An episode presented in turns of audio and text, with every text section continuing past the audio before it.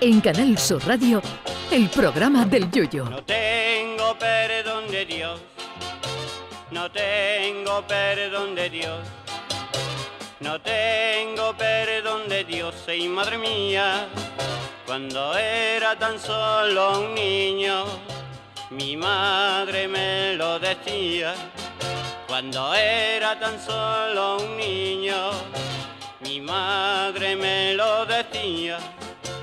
No tengo perdón de Dios, no tengo perdón de Dios, no tengo perdón de Dios.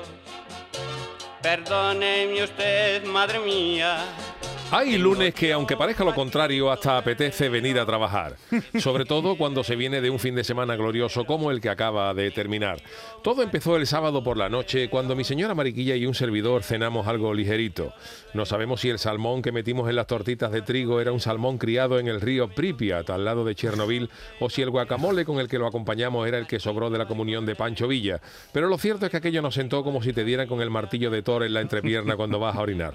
Un servidor no pegó ojo en toda la noche con unos gases que si me hubieran tumbado boca arriba mirando un globo aerostático lo lleno en tres intentos. Por la mañana me levanté como si hubiera cargado el prazo del prendimiento yo solo.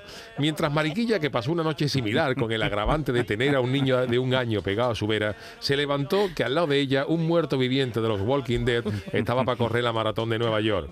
Mariquilla vio el cielo abierto pensando que al estar solo una mijita, que mejor que muerta, tendría el domingo para ella para descansar mientras su querido Yuyu se encargaba de los tres moglis sin que le faltara nada a su querida esposa. Como diría Antonio Reguera, envidio tu ingenuidad, porque cuando Mariquilla me dice pensando que un servidor se va a encargar de todo, amor, estoy regular, yo le contesto y yo también.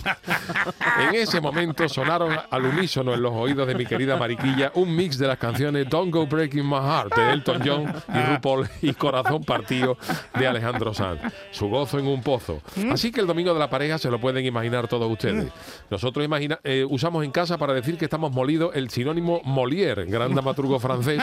Así que cuando decimos estoy Molière, con la diferencia de que el enfermo imaginario era ficción en la mente de Molière, pero no en la nuestra. Un domingo donde con el estómago revuelto comimos menos que el manager de Cañita Brava. A todo ello, unan una jornada dominical con un niño de un año y otros dos mellizos de seis, cuya principal afición es distraer al hermano menor a base de gritos hipohuracanados, gritos de lenguaje simiesco que podrían haber servido sin ningún género de dudas a la investigadora Jane Goodall para comunicarse con su chimpancé sin ningún tipo de traducción. Limadura de cerebro en grado 3 en la escala de Brain. Gracias a Dios la cosa fue a mejor durante la noche y esta mañana nos hemos levantado prácticamente recuperados. No sabemos si fue algo que comimos o un virus que trajo el chico de la guardería, porque cada vez tengo más claro que el coronavirus no salió de un laboratorio chino, sino de una guardería de Wuhan, porque en las guarderías hay todo un catálogo biológico.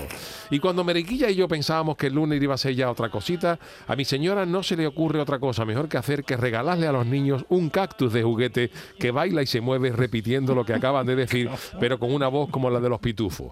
Ya les aseguro yo que si, la, que si el FBI y la CIA compran ese cactus y se llevan a mis niños dos días a Guantánamo, los presos de Al Qaeda confiesan en media hora dónde están escondidos todos sus líderes y hasta se autoinculpan de haber matado a Manolete.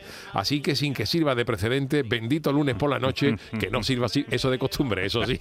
Ay, mi velero, velero mío. Canal Sur Radio. Contigo a la orilla del río. El programa del Yoyo.